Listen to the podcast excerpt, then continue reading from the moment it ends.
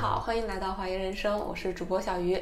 今天的嘉宾叫做纵哥，他非常年轻，但是他有很多个身份。他曾经是一个被抑郁症困扰了很多年的人，他还是一个写东西的人，他还是一个在学心理咨询的人。总之，他的生活轨迹和我日常生活中的其他朋友的生活轨迹有非常大的区别。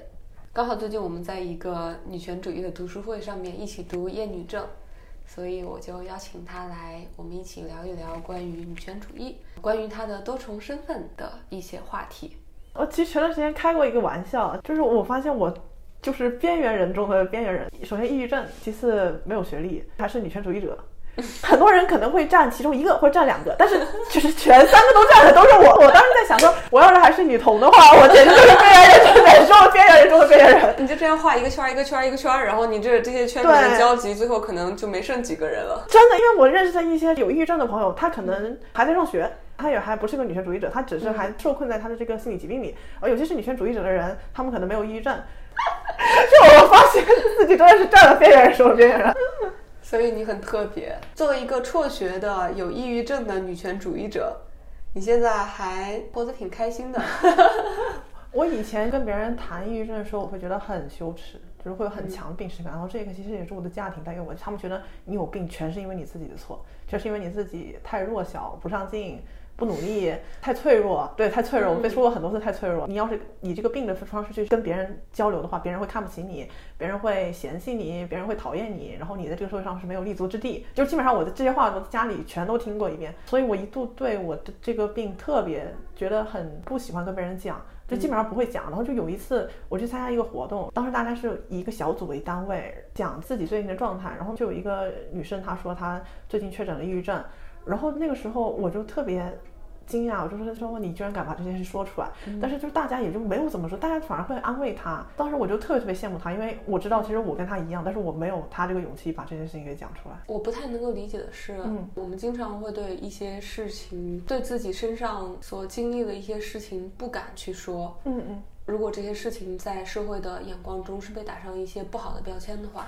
比如说抑郁症，嗯，甚至比如说女权主义者，对 对对，每天在出柜，然后跟不同的人出不同的柜。如果作为一个抑郁症患者，你都不能够正视自己所面临的这个状况的话，那你又怎么期待大的环境可以给你更加客观的评价呢？嗯，是我当时这个病耻感严重到说，就是后来可能我身边的环境已经没有不接纳我这一点，但是我还是可能还是会有很不接纳自己的地方，就他那个影响太深远了。嗯，但是现在呢？现在主要是我对。病症的这个整个理解方式都变了，我会觉得从一定程度上它拯救了我吧。就虽然我说是说那个病，但是可能我之前说的那个病，它是有很多负面、很消极的那个含义。它其实是之所以叫抑郁症，也是被社会命名成抑郁症的。对对吧？对。然后它更多讲的是一种你身体上生理疾病上，比如说你失眠、你难过、你悲伤、情绪消沉。但是可能对我来讲，说它的出现其实真的是扭转了我的人生吧。它就是你的一种独特的人生体验而已。人生体验，对，它就是到了那个节点，它自然而然，它就必须要经历。说到这里，我其实就很好奇，嗯，因为你没有读大学嘛，嗯，很早就步入社会了，嗯嗯，当时这条路是自己的选择吗？我何止是没有读大学，我初中都没有读完，嗯，就我没有参加中考，哦，也没有参加会考。我当时原本不参加会考的时候，我当时还想着说。初三再回去继续读，我是初二休的学，然后当时休学的原因是抑郁症，但是其实现在我看，我觉得这个抑郁也是结构性的抑郁，就是它并不是一种本源性，就是我生下来就有这个遗传基因，可能我生下来只是比较敏感，相对于别人我更容易看见一些环境中的问题，就我没有那么容易接受这个环境就是这样那种那种人，再加上又生活在一个这样比较压抑的环境里，嗯，你当时会害怕吗？就是休学这件事情对你来说，以及你休学之后就再也没有重返校园了。呃，会，其实我重返过一次，嗯，然后那段时间刚休学开始，包括可能到之后的头两三年，我觉得都是生活在一种非常恐惧的状态中。我重返一次的时候是初三，就是我当时初二休学休了半年，然后原本大家想着说是好，那你就先休息着呗，就是觉得说，那你可能就是状态不好，你换一个环境，然后休息一段时间，你上上完之后还能再继续步入正轨。然后我初三回去之后，我就只上了一周的课，然后之后我又待不下去了。第一个是你确实你自由了一段时间之后，你再回去坐到那个座位上，再去扮演一个学生的角色，你会觉得很蠢。然后你对你身边那些同学的关系那种感情也会有一些更深的认识，就是你知道，其实你就算消失了，他们也对你不会有任何的更多的东西在了。当时还有人猜测我是不是出了车祸死了这种，真的，然后你会觉得特别荒谬啊。当然也有很欢迎我回来的同学，然后回去一周之后，我当时脑子里就经常在想一个问题，我在想我到底在这里干什么呀？没有办法停止的想这个问题，就是觉得我在这里做的这一切，坐在这个位置上，然后上课，老师要在上面讲，我没有办法离开校园，都是一件很奇怪的事情。就我觉得我不应该待在这里。其实那一周，我觉得我的那个学业表现是没什么问题，因为我记得很清楚。初三开始才有化学课，然后化学老师不知道我初二休学，第一周还表扬我作业做得很好。对，就如果我想要做那个好学生，其实还是可以继续做下去的。但是你当时应该有一些比较具体目标，就是你知道你上这个学是为了要中考嘛，嗯，对吧？你要升高中，嗯，这是一个非常明确的目的，嗯，以及比如说像初三才开化学课，嗯，它是一个新的学科，我不知道你有没有意识到，在学校里边是可以给你学习到一些新的知识的，嗯。这些目标还不足以给你足够的理由让你留在学校里边吗？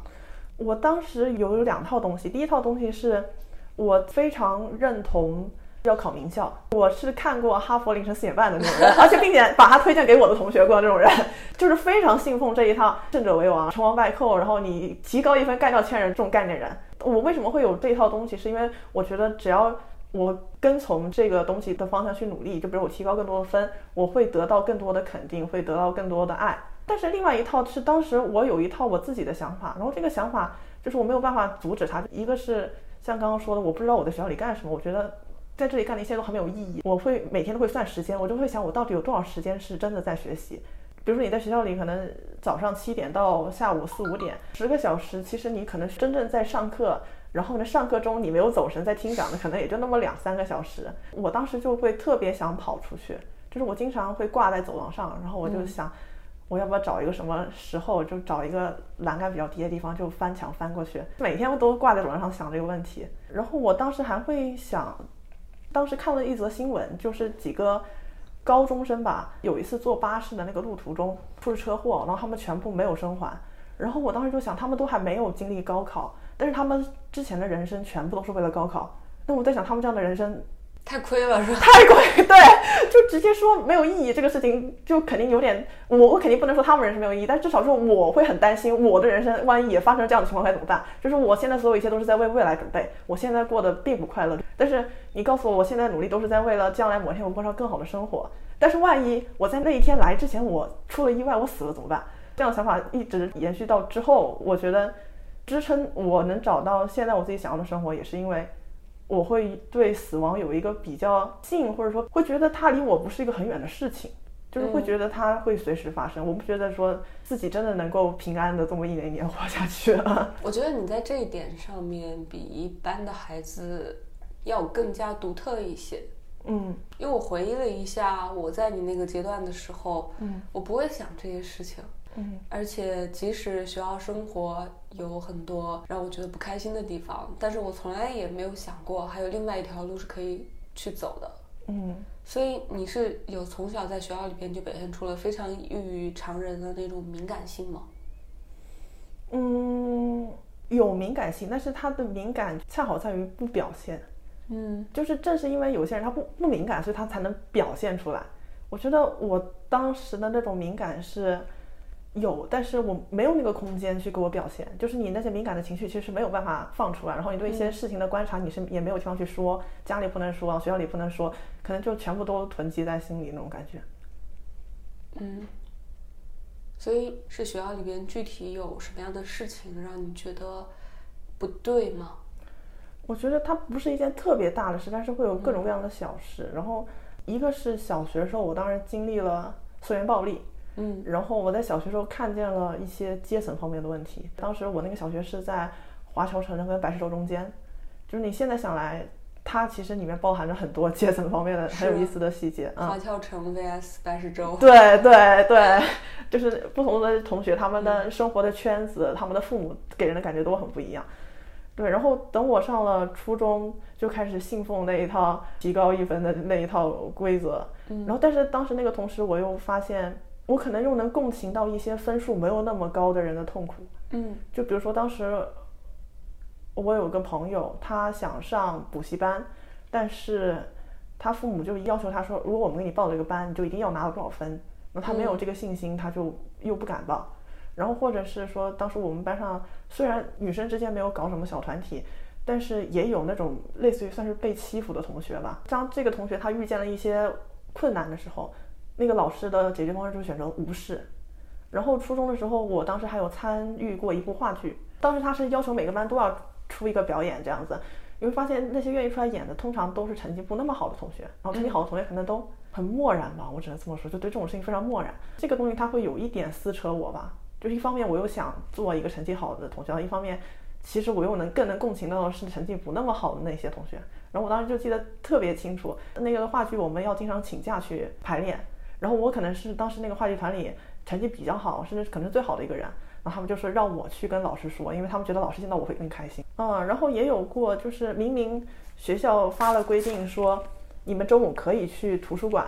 自习，但是其实当我们那天真的去图书馆自习之后，图书馆又说你们没有上高中的学生是不可以的，就面临着要扣分，因为我没有办法进午休室。那个时候正好教导主任在，然后我们就跟他对峙这个问题。那是我人生中第一次感受到什么叫权利，就是明明你们说过了的话，他们不认，就是明明这个事情是白的，然后你告诉我们是白的，是可以做的，但是等真的我们这么做了之后，你们又告诉我这是黑的，你们不可以这样做。然后呢，没有任何商量的余地，就仅仅是因为我是你们的教导主任，然后我有这个拿分数去控制你们的这个权利。我刚刚回忆了一下，我的成长过程中也有很多类似的事情。嗯，我记得读初中的时候，我参加了学校里面的长跑队。嗯，我的学习成绩还蛮好的，我的长跑成绩也蛮好的。嗯，但是那个长跑队里边的其他的同学，嗯，都是一些学习成绩不是很好的。后来在初三的时候，我就。被强制退出长跑队了，就是在我的班主任和我父母的合谋之下，嗯，不能参加了，因为他们的原因就是你这样会影响学习，嗯，但是其实我当时并不理解，嗯，每天早上早自习的时候去校园里边花上几十分钟的时间长跑这件事情为什么会影响我的学习，嗯，但我看到了一个很明显的东西，就是我作为一个学习成绩好的学校的尖子生，我是不应该去做长跑这样的事情的。好像那种感觉就是啊，那些学习成绩不好的，你让他们去玩一下就算了；但是你学习成绩好的，你不能放弃自己的未来，嗯，你不能跟这帮人为伍，嗯，你应该去好好学习，嗯。当时也是有一些类似的感触的，嗯，但是我没有像你这么强的反应，嗯，就我还是很快就接受了这件事情，因为我没有觉得这件事情那么重要，嗯，我觉得我就是缺乏这种，我觉得你是一个。比我更认死理的一个人吧，我觉得我已经算是有一点了，嗯，但我还是会很在很多原则性的问题上面退缩的，嗯，我会倾向于选择一条更容易的路，嗯，但我觉得对于有些事情，你的坚持可能会更多一些，对，但它对我来说就是也是一种本能，嗯嗯，就不是我选择我要变成一个这样的人，是确实你那一刻你感受到的那种不舒服，你感受到那种荒诞和诡异的感觉，它就是会一直停在你心中。你看，就包括我现在都还记得那些。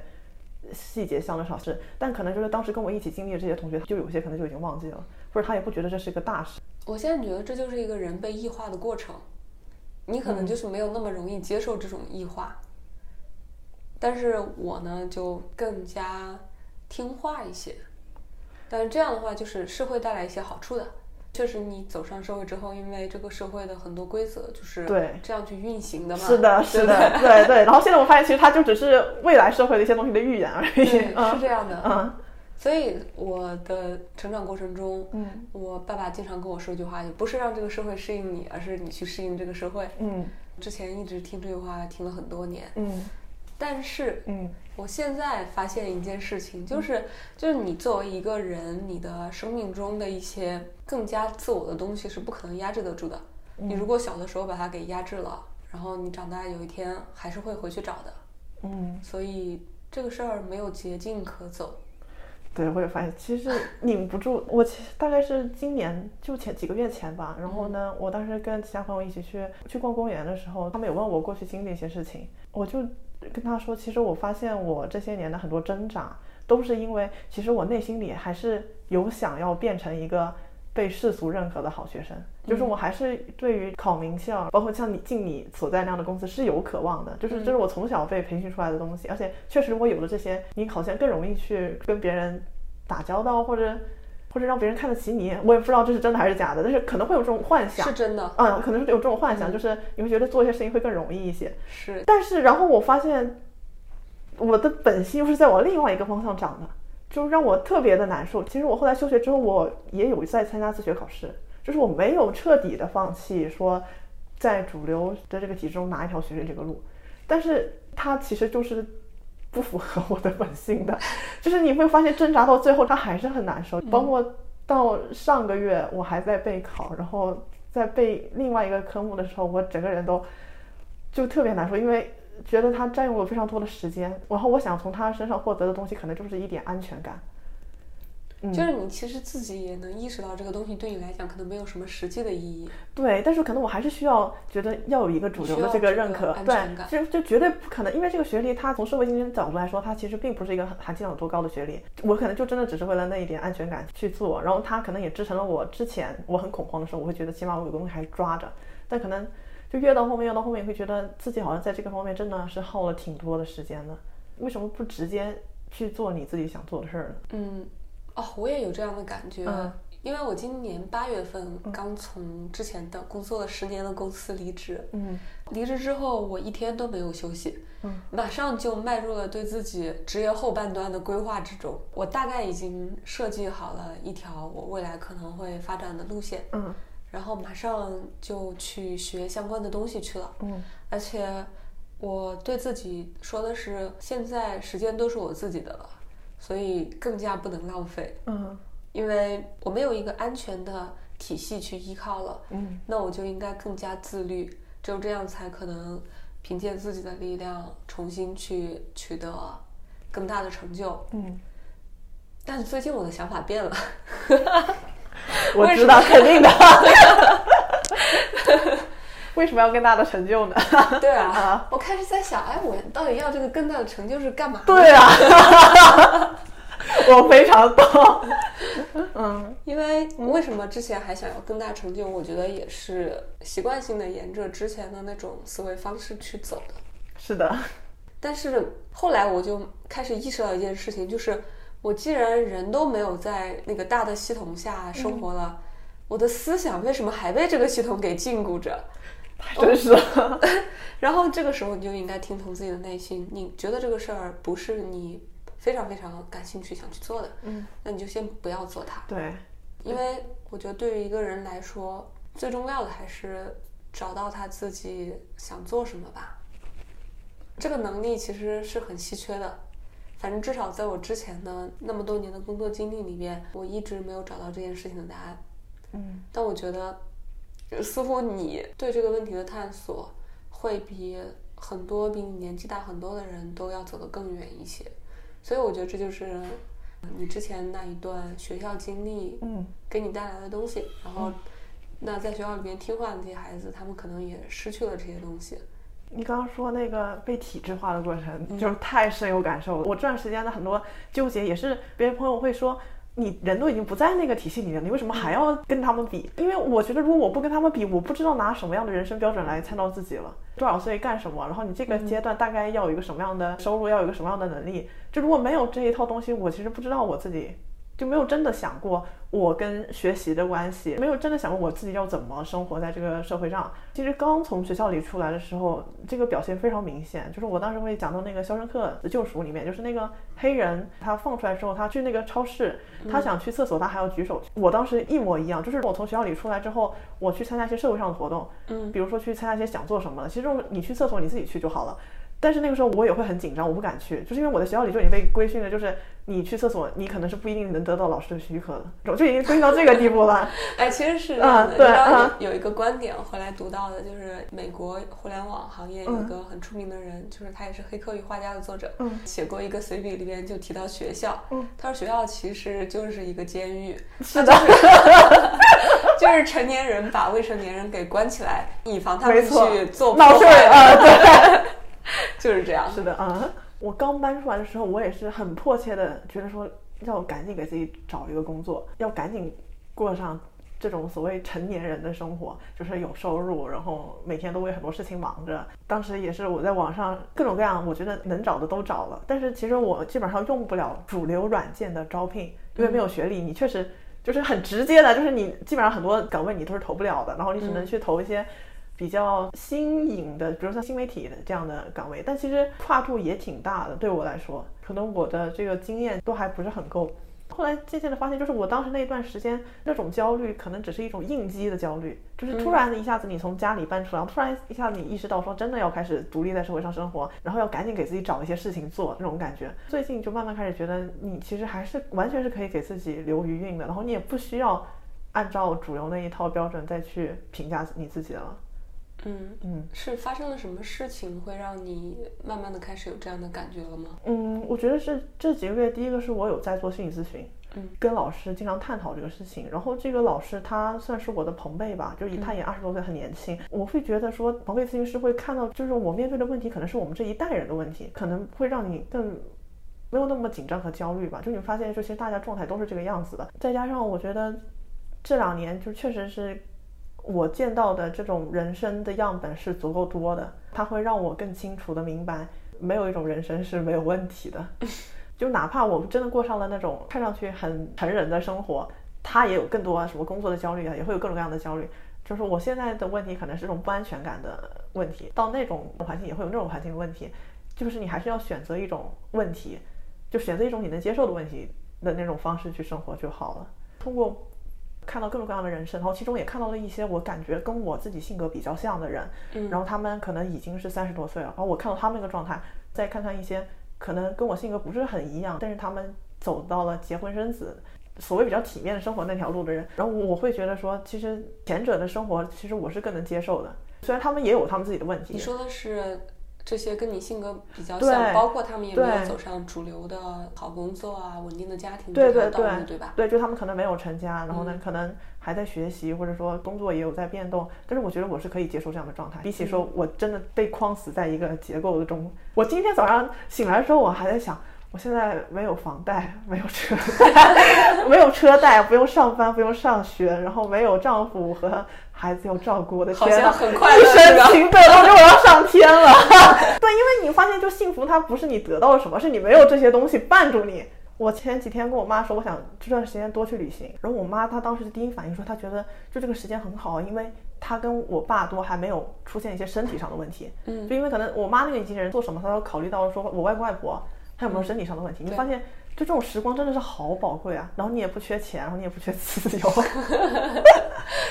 对，但是剩下的可能就是唯一要克服的就是你可能会自己束缚你自己，就是拿那套观念去束缚你自己。你会觉得我现在这么年轻，我应该努力一下，我不应该去玩。对，你看我这没有学历，我以后该怎么办呀？我以后会不会吃不上饭，啊就在路边讨饭？啊 对对对，会有这种想法的啊。在这样的恐惧中，把自己的时间都给蹉跎过去了啊！是，我觉得挺好的，去接触更多的人，去看更多种的生活状态。嗯，因为我现在越来越不相信那种观点，就是啊，你的人生是应该用来奋斗的。我不是不接受这个观点，我是觉得，如果你找到一个自己愿意为之奋斗的事情，是应该奋斗的。但是前提是你得先找到这个东西，或者说前提是你得意识到你需要去找这个东西，而不是你接受了别人给你的目标，说好你现在就朝着这个东西去奋斗吧。那你可能奋斗了大半辈子，发现你奋斗这个东西对你自己毫无意义。但其实我觉得在国内要找寻它真的是一个非常奢侈的过程。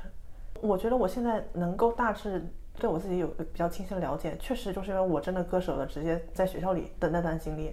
才能导致说我现在确实能了解我喜欢什么，然后感兴趣什么，有些人可能比较幸运，他也能够了解，但有些人，我觉得他们是真的没有这个时间，就是直接大学毕业，大学的时候就是糊糊涂涂选了一个专业，只能去找对口的工作，然后又很快有经济压力，或者是还跟父母之间有催婚，因为，因为包括我抑郁症跟家庭有很多撕扯，然后，有很多吵架，但是我会发现他最后其实是帮我自己的自由争取了一些权利。嗯，可能在那个时候，我父母就要明白，我可能走的不是一条常规人要走的路了，就不至于说等我大学了之后，我才跟他们宣布我不工作了。就是就是后者，可能他那个代价，我觉得可能是更难的。就可能我在比较早期已经把这些事情给干完了，你会觉得剩下的就会感觉自己越来越自由了。就他们可能不一定会接受，但是你起码就是已经开始知道调整了，不会听话的了。对对对对对，已经知道就是你肯定不会过那种主流的人生了啊。所以很多人就是到中年才开始叛逆嘛，后青春期。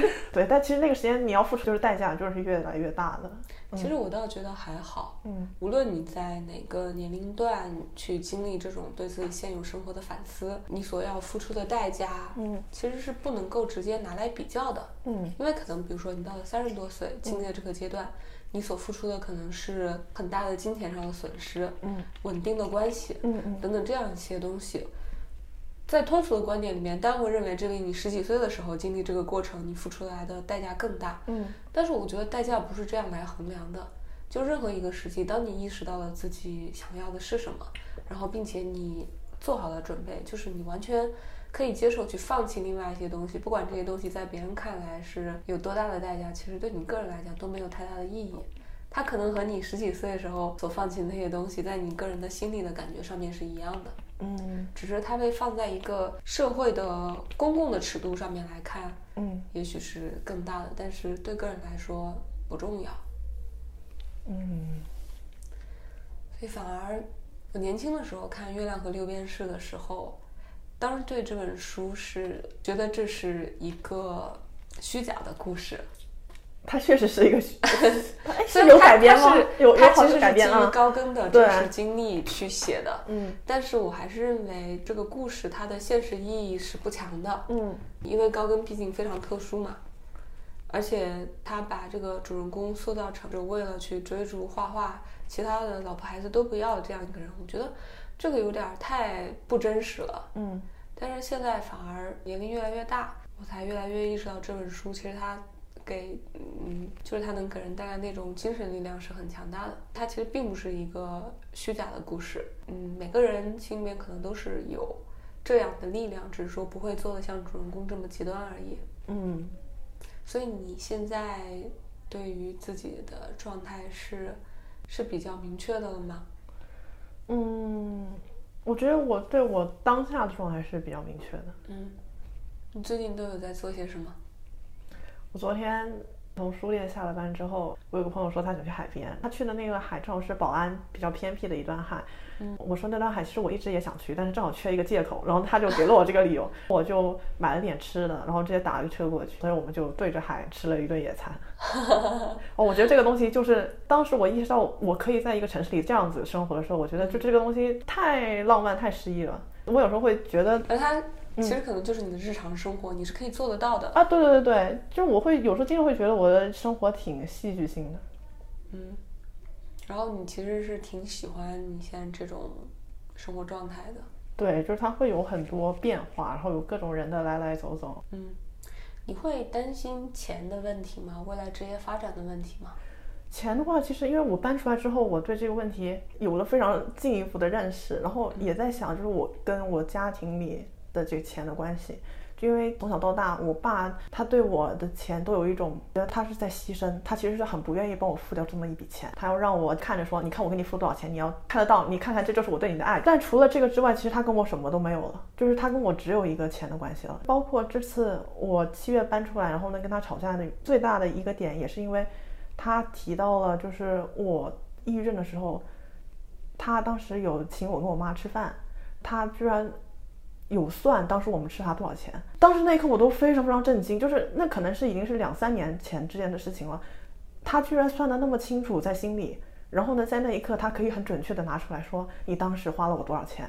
我当时就觉得说，他其实完全不享受我们三个人作为一个家庭、作为一个整体的这样的时光。那那他也没有觉得说我作为一个抑郁症的孩子需要被照顾，他只是在乎我花的钱就是为你付出。那我为你付出，那我有借口来要挟你，来控制你。所以我搬出来之后，基本上大部分用的都是我妈的钱了。然后你就会发现，其实我跟我爸之间就没有任何关系了。就这个感觉其实特别可怕，就是你会发现你跟他生活在一起，真的就只是因为他的钱。很多中国的父母都是说讲爱啊什么，但其实有些可能就真的是你一旦有了钱，根本就没有什么真正的爱在了。那些孩子他之所以还会跟父母生活在一起，只是因为他没有能力去独立。对，哦，哦对，然后我这里必须要提到一点，我就是有一个我自己觉得做的非常正确的决定，就是一定要攒钱。要攒一笔你自己随时能够支配和使用的钱。我从那次吵架到我决定搬，其实只花了两三天的时间。嗯，然后就是立刻开始找房子，因为就真的觉得在家里待不下去了。我现在那个房子定金就是我拿我自己之前存的钱付的。嗯，特别爽，就觉得太明智。因为我是大概在一两年前，我当时就有一个预感，我觉得这一天肯定会来的。然后万一当时我要是没有钱的话。那该怎么办？从一年前开始，我当时就有意识去存钱，就是我会存一些我的稿费，然后存那个压岁钱，然后还有可能会存一些我妈平时给我的钱，我就慢慢存起来。现在就真的用上了，然后，然后你确实会发现，就自己有一笔能够完全自己支配的钱，是一个非常大的安全感的来源。它不一定要很多，但是可能起码能够支撑你一段时间不饿死。嗯，对，你就再不用受制于人了。对，而且就一定要是这种，真的是你自己完全支配，然后别人没有权利动着这个钱。我觉得，嗯，只有先经济独立，才有可能思想独立。这句话是有道理的。嗯，是的。但其实刚刚聊说这个经济独立，但是我会是感觉说现在经济独立其实是挺难的。就是我在这个过程中也见了很多那种大学生，或者是高中生，或者是刚毕业，就是他的家人也是那种特别窒息的，但是他们就是没有办法经济独立。这个时候你就是跟他直接说啊，你一定要努力赚钱，你一定要赶紧经济独立。对他那个现状来说也是很难一下子就直接跃到那个地步，而且怎么样才能叫彻底经济独立呢？他们工作了吗？有些可能工作了，但是他可能那个工作的钱是不足以完全养活自己，或者他们要结婚这种，可能还是需要父母的支持。这是需要一个过程的。我讲一下我经济独立的过程。嗯，在我研究生毕业进了现在这家公司之后，嗯。我妈妈还提议我说：“她说我太爱花钱了，要不然让我每个月的工资存到她那里存一部分吧。” 我当时没有接受这个提议，但。我没有接受这个提议，并不是觉得他是错的，而是因为实际上有另外一个人承担了这个功能，就是我男朋友。哦，就是我在毕业之后大概有四五年的时间，我的工资我是不能够自由支配的。嗯，就是我每个月是有一定的零花额度，剩下的钱都是我男朋友在管。嗯，而且我当时并不觉得有任何的问题，直到结婚之后，嗯，都是这样子的。嗯，现在在想这个事情，觉得自己当时。好匪夷所思啊！为什么会愿意让另外一个人来控制自己的钱？而且那个钱明明是自己挣的，辛辛苦苦挣下的钱，自己没有权利花。但当时又觉得，哎，也没有关系，反正我也花不了那么多嘛。嗯，但是我觉得这是一个根本的观念性的问题，就是你对自己的经济是不是有独立的概念和意识？就是有很多你没有独立概念意识的人，即使你是有挣钱的能力，但是你也很难说自己是经济独立的。而且这个过程中，其实会一直受到一些其他因素的影响，比如说要买房子。嗯。买房是一笔很大的开销，嗯，而我买房的时候，我家里人其实是有支持我钱的，嗯。当我觉得好像我被家里人赞助的时候，确实有很多时候你说话是不硬气的，嗯，你很难说我现在我很生气，我要跟你们断绝关系，你好像也断绝不了，因为你钱都是从他们那里拿的，嗯。然后再就是还有很多消费主义的一些东西，会一直持续不断的吸引我，就在我工作的很长时间之内，我觉得我应该要买。一些嗯名牌包，香奈儿啊，什么 LV 之类的，都要有。你觉得是环境的影响吗？我觉得是环境的影响。我觉得，或者说是大都市的那个整体的，我身边的人是这个样子的。我所接触到的各种媒体，不管是电视、视频网站，还有短视频，就是他们所塑造的那种生活假象，都是你现在好像是一个中产阶级。那就应该过中产阶级的生活，然后你要追求，呃，更美貌、更有吸引力，更就是显得自己好像更是一个都市女孩，那你就应该拥有这些物质。所以我之前在这些物质上面花了很大很大一笔钱，我最近在盘点我曾经买过的包包、买过的衣服的时候，我才发现这里边绝大部分都是完全没有任何必要的。嗯，我最近挂了五十多件衣服挂到闲鱼上面去买，你多高？我觉得我可能可以去看一下。但是确实这些都不是，就是当你离开了那个场域之后，你发现这些所有的包还有衣服都失去了价值。是，你当时买的时候，你想象的那种生活场景，你穿着一一套很美的裙子，背着个名牌包，然后在一个高楼大厦拿手里面拿着一杯咖啡，然后特别 office lady 的那种劲儿。一旦当你离开了那个 office lady 的环境，然后你发现再做这样的打扮，其实好像有点过度矫饰。嗯，当你打扮成这个样子，你到底是谁呢？你好像其实是在扮演一个角色，而这个角色其实是。呃，社会加在你身上的一种一种诱导的幻象，而不是那个真实的自己。嗯，但是很多，特别是女性更容易受到消费主义的影响，所以有很多人，虽然他是经济独立的，可能还赚很多钱，但是由于他的思想意识上面没有办法脱离这一套东西，嗯，所以他是没有办法，始终还是没有办法做到真正的独立的，或者说没有办法做到真正的自由吧，就是。关于离开职场这件事情，大家都会在聊的，说什么时候财务自由了，我就可以不工作了。但是我觉得财务自由它根本和财务没有太大的关系，嗯，它好像跟自由更有关系。就是你的思想是不是自由的？你思想不自由的话，有多少钱你都没有办法自由。是，觉得就是像你说的那种，就是他们需要买这些东西去扮演一个角色，想要这种生活，可能就是因为他们不知道自己真正想要的是什么。就只能听由任由，就是身边的人都这样干，或者是说这些媒体传播都是一些这样的资讯。其实那些就是他们或者说我们想要的，但只不过，想要的这些东西是是被消费主义所催生出来的欲望。哦。但其实你是完全可以在另外一套语境下去有另外的一套欲望的。嗯。但是大多数人都脱离不了这样的一个语境。所以我觉得，就是真正想要的这件事情，也是一个伪命题吧。就人始终是被环境影响的产物。嗯，当你处在某个环境里面的时候，你想要的东西可能就是你当下真正想要的。只不过你真正想要的东西是可以变的。嗯。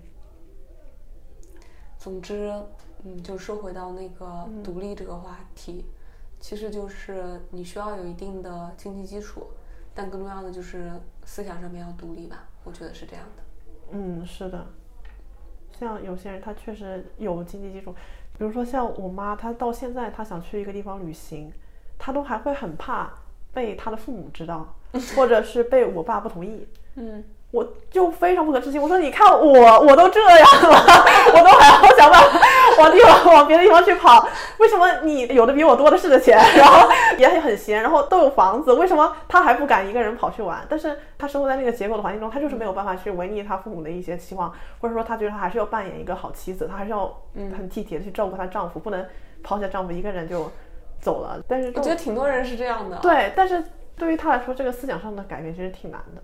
嗯。可能我一度，包括现在，可能有时候都还会希望他能够变成那样的人，但可能他也有他自己的局限吧。可能就是他能做到最好，就是他没有限制我。对，挺好的。对，我觉得从这个角度上面来说，你还是幸运的。对对对，我觉得我能健康的活到现在，我妈占非常大的一个因素。就如果没有我妈的话，我可能活不到现在，真的。我觉得你现在的状态是开心的。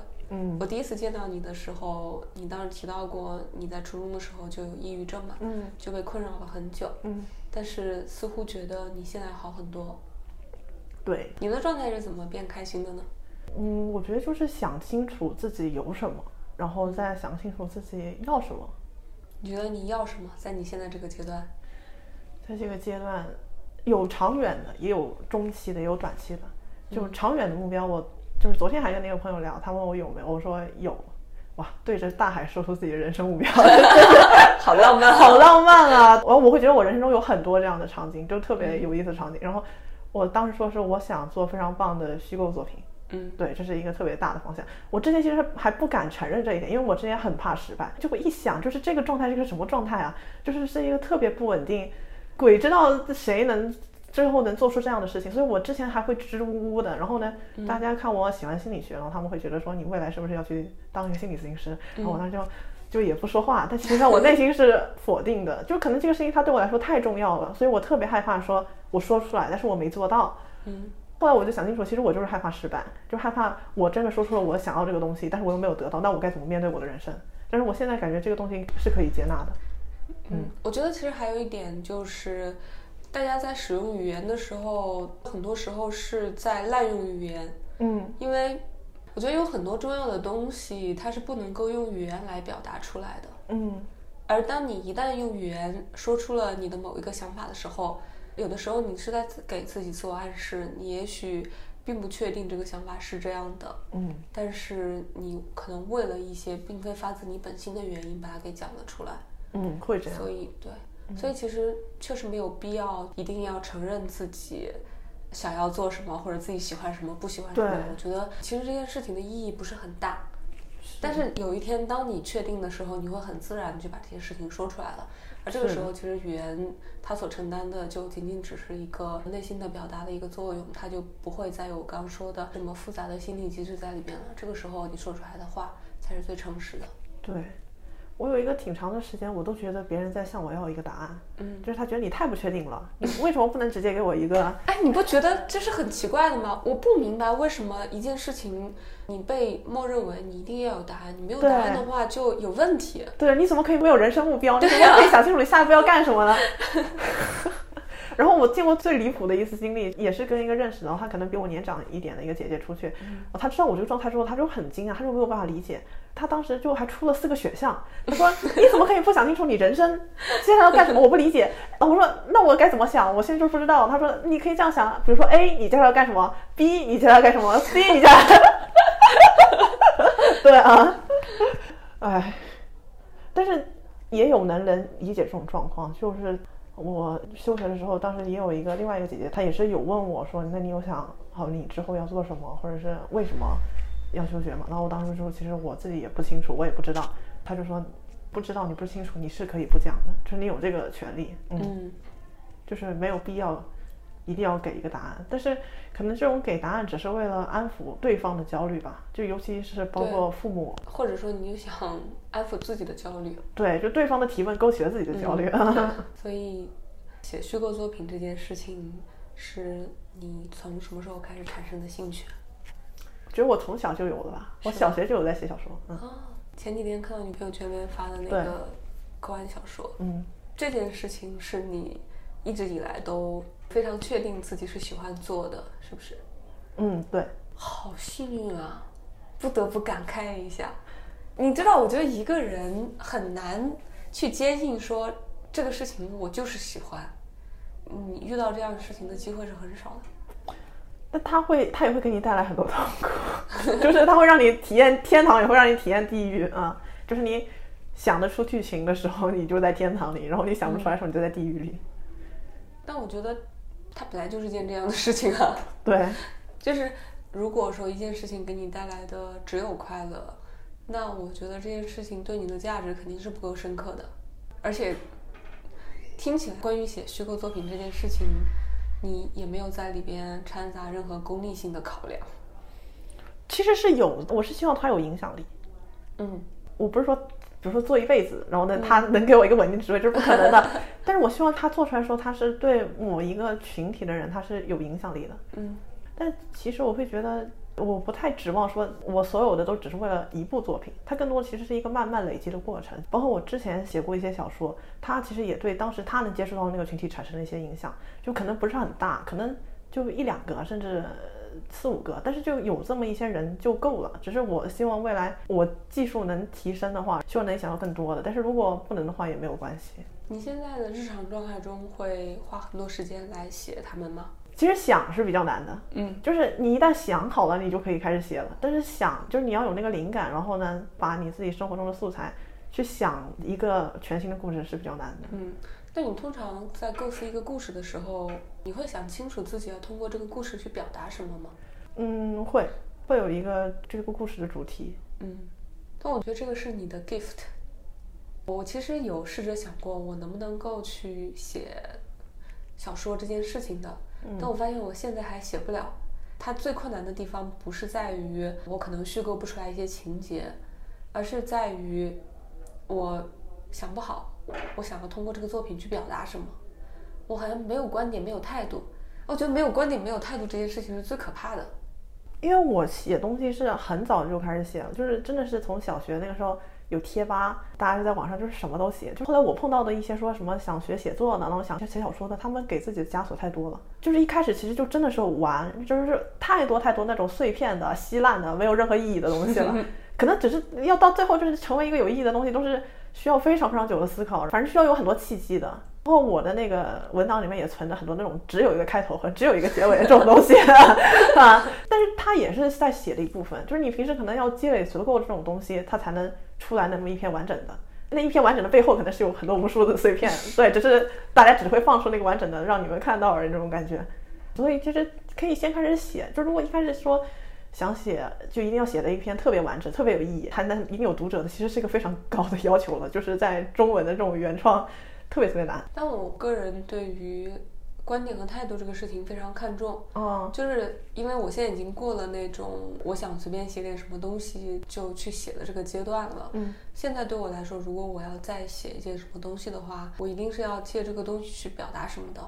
所以在我没有想清楚我要表达什么之前，我个人没有太多的兴趣去动笔。嗯嗯，我觉得这是好像是我们对待写作的不太一样的思路吧。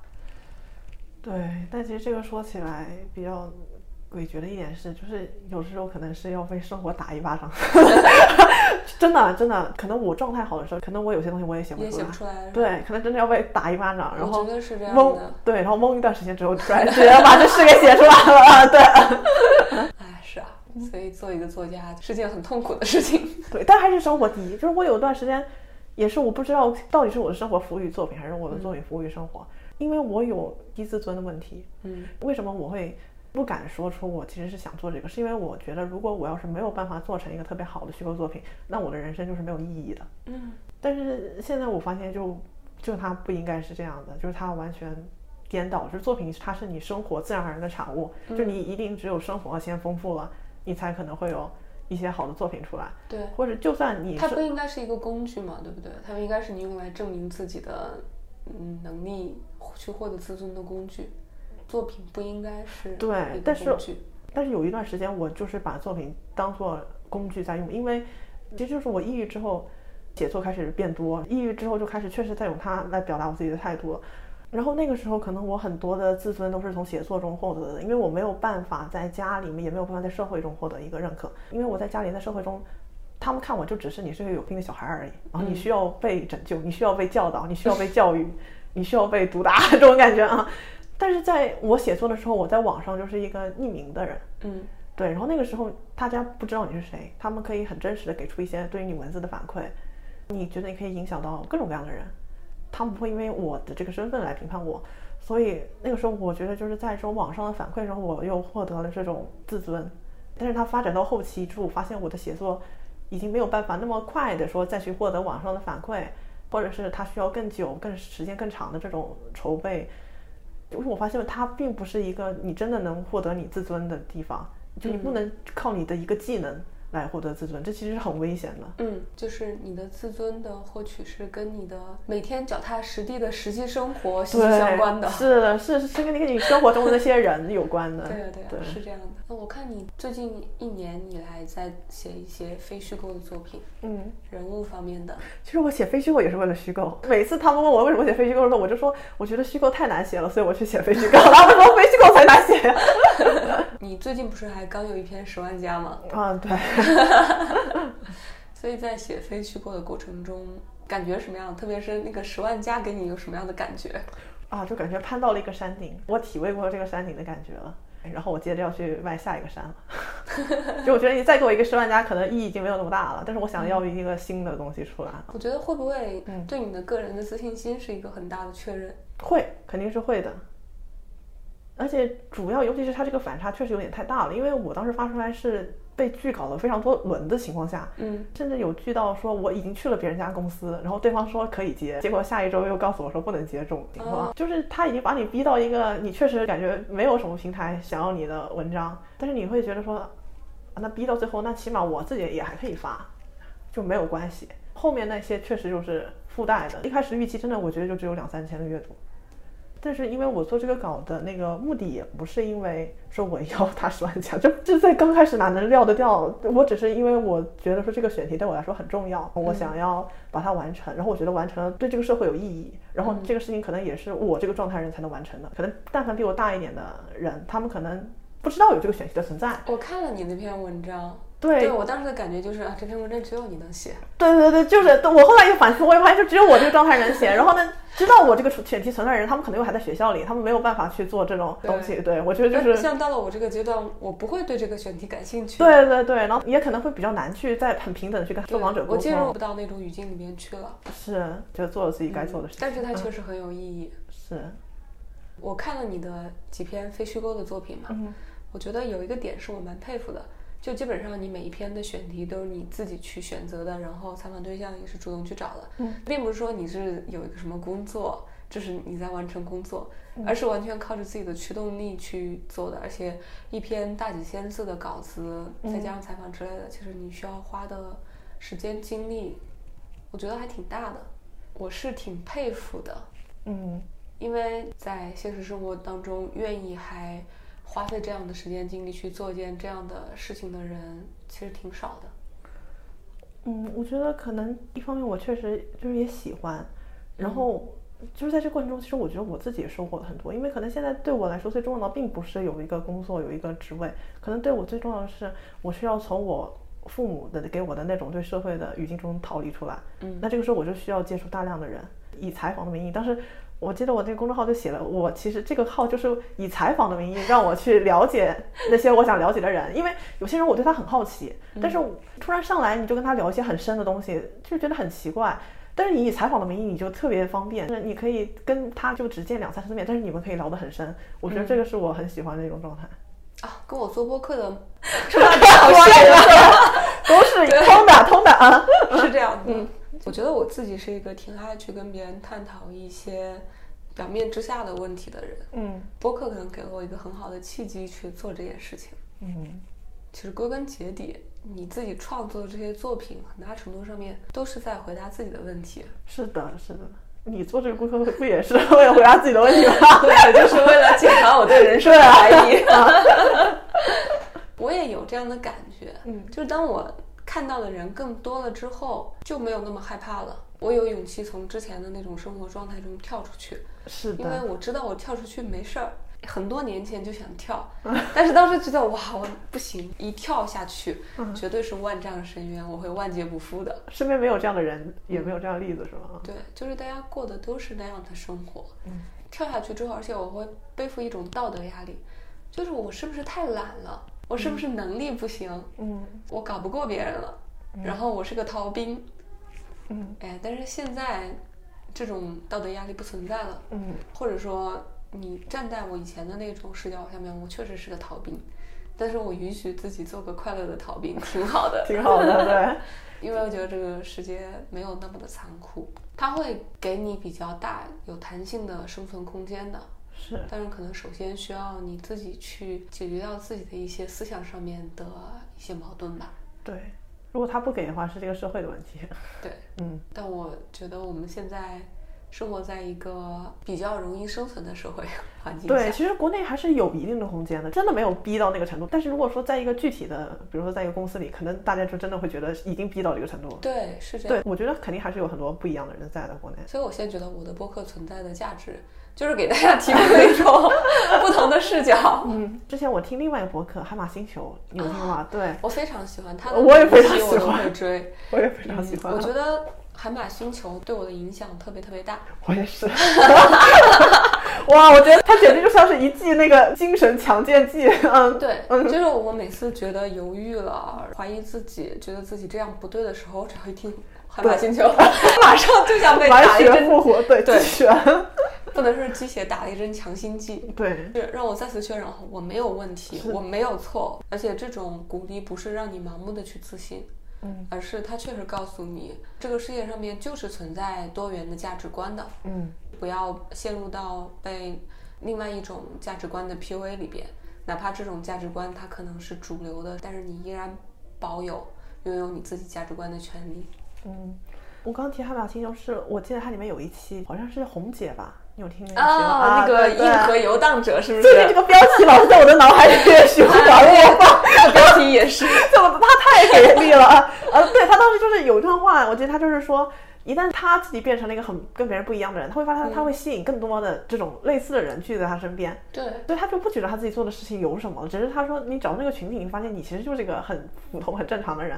就我自己也会有这个感觉，就以前我也会觉得我自己简直就是个异类，但是后来就是认识一圈，就是他们认同也，并且也能够去跟你沟通这种你自己价值观的时候，你会觉得，就相比一些人来说，你可能都已经还算正常了。对呀、对呀、对呀、对，就是会有这就是你会。在这个群体中获得安全感。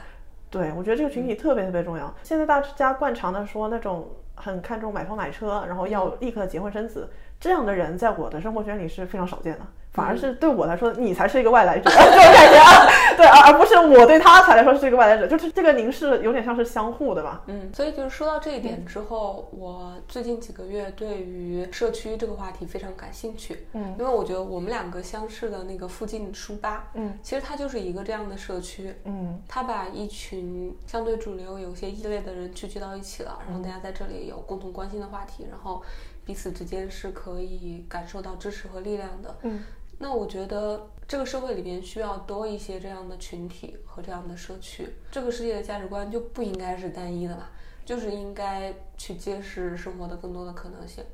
但这种东西，如果想让一个人去获得这种力量的话，其实是需要通过一些这样的场所。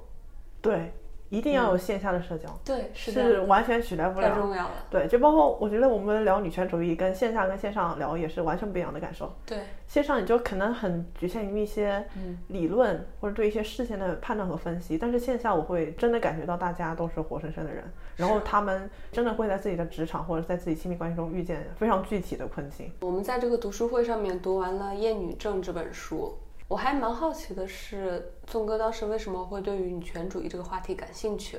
其实我之前有在做我自己的非虚构的写作，然后我一开始给我自己定的那个专题是去做对一类群体的采访。我第一期做的是留学生，然后第二期做的是高考生。然后我当时就想，就是对我最感兴趣的两个群体采访完，第三个就是女权主义者。那当时我完全不觉得自己是女权主义者，嗯我当时是抱着一种有点看戏的那种心态吧，就是我看看你们这帮人到底在搞些什么。是因为去年的女权主义的议题比较热，对吗？对，就是这个词有不断的闪现在我的眼前，但是我没有真的搞清楚他们到底在干些什么，然后他们是一个什么样的主张。我就为了去采访，然后就读了一些相关的资料，就等回过神来，我发现自己已经 站在了漩涡的中央，真的这种感觉。其实女权主义这个词也是被污名化很厉害的一个词。嗯很多人在提到女权主义者的时候，就会说啊，他又开始打拳了。包括像杨幂在去年也遭受了很大的非议嘛。嗯所以我觉得似乎聊女权主义这个话题，并不是一个非常讨喜的话题，因为好像很难让对这个话题不感兴趣的人真正的去接受一些有关女权主义的观点。嗯我之前的感受是，和一个对女权主义不感兴趣的人聊女权主义是一件非常困难的事情。他们会认为你的很多观点从假设上面就是错的，嗯所以在沟通过程中，会因为一些非常具体的事例而导致大家的这个聊天走向一个分歧更加严重的方向，这是我之前感受过的。嗯所以我在参加了你主持的那个女权主义的读书会之后，嗯对于在读书会上面，大家可以非常平和的分享自己的观点，而且能够在这个话题上面取得共识，还是觉得蛮欣慰的。有一点觉得啊，我终于找到了一个群体，是可以理解我的观点和感受的这种感觉。嗯，不，我觉得跟这个群体的性质也有关系。就是它首先它是一个比较私密的小型的团体，对，就确实是它是有筛选门槛的，你必须要首先对这个话题是真的感兴趣，并且你的观点是倾向于支持的这种情况下，嗯嗯，大家才有可能碰撞在一起。对，所以其实当时大家能来聊的时候，确实都是已经建立在一定的共识上。包括我们在整个聊天过程中，其实那个场域也是封闭的，在这样的一种共识上去聊的话，确实会有比较多的共鸣，还有那种情感上的支持。嗯，但我非常感兴趣每一个去支持女权主义的人，他们是怎么走上这条道路的？因为我觉得一定有原因。所以我刚才问你为什么会对这个感兴趣，我自己呢是因为经历过一些。我觉得对我来讲不是很公平的一些事情，并且还把这件事情里边的很多责任归咎于我自己之后，我才开始思考，这里边似乎是有问题的。我的思想可能已经被某一种架构给设置了，嗯，我会不自觉的去拥护这种设定好的架构给我带来的一些价值观，所以我就会把很多问题归咎于我自己。嗯，在接触了女权主义之后。我才意识到，原来性别中的权利不平等其实是由这个社会的文化所建构的。嗯，它不是理应如此的。在理解了这件事情之后，我是改变了很多我之前的想法的，并且我觉得我现在能够有一个更加客观的视野，或者说更加超脱的视野来看待我生活中遇到的性别不平等的这些事情。嗯，而且我不会再简单的把它归咎于我自己了。嗯。嗯，我想知道的是你在了解女权主义之前，你自己本身是一个不觉得自己和女权主义有任何关系的人。那当你了解了这些理论之后，你还是这样的想法吗？我在了解女权主义之前，我不太会完全站在性别的角度去看问题。我那个时候更多的是在学心理学相关的东西，然后我站在的可能更多是一种那种精神分析式的，你原生家庭影响你的这种状态。我当时看到的可能更多是这种大人跟孩子之间的这种权利关系的不对等，很少看到说男人和女人之间的权利关系不对等。嗯，但是当我了解了女权主义之后，我会发现他们中间有非常多交叉的部分。如果只看心理学的话，你只能从一个个人的角度去宽慰和理解他，但是他碰见了很多问题，可能是很结构性的问题。这个东西其实是心理学它没有办法去设计和概括的。但是当我有一天发现，哎，这两个东西其实是可以结合的时候，我觉得感觉自己的整个世界都被打通了，就是原来是这么一回事儿。我觉得这个好像和你的人生所处的阶段也有关系，因为你现在还挺年轻的嘛。嗯，你是九七年的对吧？没有，我零二。哦，你是零二年的。对的。哦，你是我的播客节目中来过的年纪最小的嘉宾。哇，太厉害了。那我觉得我跟你的聊天中间大概是不知道隔了有多少个代沟了。五六个代沟可能是有的了，精神上没有代沟就行。所以我也理解了为什么你之前对于女权主义这个话题没有感觉。嗯，因为你的人生可能还没有到那个阶段。嗯，其实也有，但是我更多感受到的是整个家庭里的那种对我的约束啊，还有学校里的那种规训。但是我们当时没有想到，这个东西跟父权制其实是有很深的关系的。从小我就会经常观察到我们家里婚姻中的一些不平等，还有一些我觉得很难受、我我没有办法接受的状况。但是那个时候，我父母他们不约而同的还是在维系这个结构，就哪怕我在我眼里，我觉得他们很多做法都是都是有问题。然后我会经常会站在我妈的角度，我会觉得说，为什么她还不跟这个男人离婚？真的对。然后我从小就会劝我妈离婚，包括到现在，我还是觉得她生活在一段其实并没有给到她爱的婚姻中。但你妈会不自觉的成为这个结构的一个维护者吗？呃，是的，我觉得这就是非常诡调的地方。大家都知道，在父权制的这种结构之下，嗯，妇女还有儿童其实是受压迫的对象嘛。但是我觉得儿童通常都是有反抗意识的，嗯，但他们的反抗呢，呃，往往在他们步入成人之后就会自动的消解掉，嗯，但是。妇女这个群体反而成为了维护这种结构的一个群体，因为他们似乎觉得事情本来就应该是这样的。但是很少有人想到，其实这个社会可能是可以有另外一种结构的。为什么一定要是父权制的结构呢？我我也是在阅读了女权主义的相关著作之后，给我打开了一扇新的大门。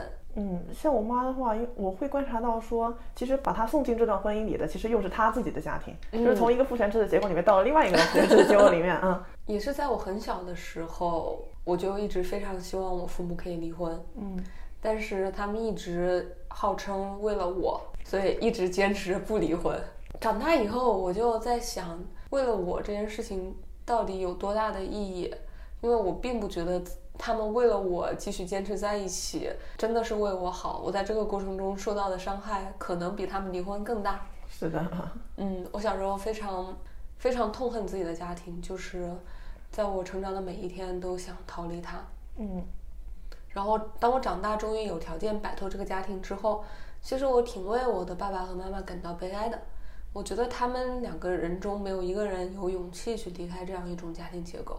其实，在我的家庭中，不是那种传统的男强女弱的这种权力关系，也不是说我妈在这个家庭中受的欺负，但是确实是两个人似乎都被这个东西所束缚住了。嗯但我觉得这也是我们上一代的一些局限性吧，所以对于上一代，我们可能也没有太多的办法去干涉或者改变他们的思想和行为模式了。只要他们最后能够找到自洽的那个点就好了。我现在接受这件事情了。我觉得可以做的是我们这一代，嗯以及甚至可以去影响比我们更年轻的人，让更多的人意识到这件事情本来不应该是这个样子的，或者说它不仅仅是这个样子。一个女性的成长过程中受到的枷锁太多了，她其实是可以选择不同的道路的，而不仅仅只有结婚、家庭这样的道路。嗯，但这个就需要有更多的没有走这条路，但是她也愿意出来发声，然后愿意能够证明她自己活得很幸福的例子出现。就是你刚刚说他们没有办法跨越出这个结构，就他们觉得说这样的状态可能就已经是最好，然后找个点自洽，是因为他们没有见过，然后也没有办法想象另外一种生活。对，我觉得所有被困住的人，他们的最主要原因都是他们看不到生活中的更多可能性。对，就是他最后可能就会自我说服说，无论哪一种生活，可能也都差不多，也都对，不可能有一种比这个更好的生活。但我觉得现在就一定要相信，肯定有更好的生活。是，我觉得一定是有的。嗯，而且我觉得对于年纪比较轻一点的人来说，是更加有机会看到这样的生活的。但是实际上也要看社会大环境，其实鼓不鼓励他们去做这样的探索。嗯，呃，我说的是一个比较层面上的，哦就是因为价值多元化这件事情是在过去的这么多年里边是在逐渐的变得更强化的。嗯，但是它好像在中国的这个社会里边，其实价值还是比较单一的。就即使它可能已经比十年前好了很多，嗯但是整体大环境上面还是一个单一的价值观。嗯，是的。你看我，我说一个非常直接的例子，因为我没有学历，现在是搬出来住嘛。搬出来住的原因是我跟我爸吵架，我真的忍受不了他用他习惯那一套，就是从过去可能我得抑郁症开始不断伤害我那一套东西，他到今天了还在用，嗯，就是我发现他没有一点点改变。他在这个过程中对自己没有任何的反思吗？嗯，就算他有一点反思，但是当他到那个当下，他还是更宁愿去伤害别人。嗯，他要维系他自己的那种男人的自尊，然后我作为一个父亲，我应该是以一种高高在上的态度，我不可能真的来平等的，甚至是蹲下来跟你说话、倾听你，所以我还是要用我惯常的、熟悉的那一套东西去伤害你、去控制你。就是到了那一刻、那个点，他还是会先选择这么做。但是他不会认为自己是在伤害，他肯定会把自己这件事情合理化的。嗯，对他经常跟我说的一句话是：别人家的父母都是这样的。嗯，其实啊，这是我最烦的一句话，你知道吗？对，其实跟婚姻也很，我在跟我妈说他们的婚姻有问题的时候，我妈就说，其实别人家的父母也是这样的。然后我在跟我爸说我的问题，他说其实别人家的父母也是这样的。我特别讨厌听到这种，就是我想做这件事情，可不可以？嗯然后你会得到一个回应说，你看别人都做了没有？啊，对对对对就觉得这个这个回答很没有道理。对。但我觉得就是我之所以能够自己出来，无论是物质上能够搬出来，包括还有精神上觉得可以不依赖他们，一个非常重要的原因就是我觉得在这几年里，我见过足够多的人，这些案例能让我有底气，就是他们这么说，我是知道哦，别人就是不一样。就如果我没有见过这些人，假如说我还在学校里，可能我对社会的想象就真的只能依赖我的父母。我非常清楚这种感觉，就是因为你没有别的信息渠道，你没有直接接触过社会，然后父母说什么就是什么，然后父母觉得说这个社会不会喜欢你，你就会觉得你是不被接纳的。对对，只有你自己踏出那一步，真的去接触到别人，然后了解了情况之后，你才知道他们说的是错的。我觉得是这样，嗯就是所有人的成长都是要去突破当前环境给自己带来的认知局限性，嗯拓宽自己认知的边界，嗯才能够带来的。嗯，因为一个人他其实是丰富的，是这样的。对。You look good,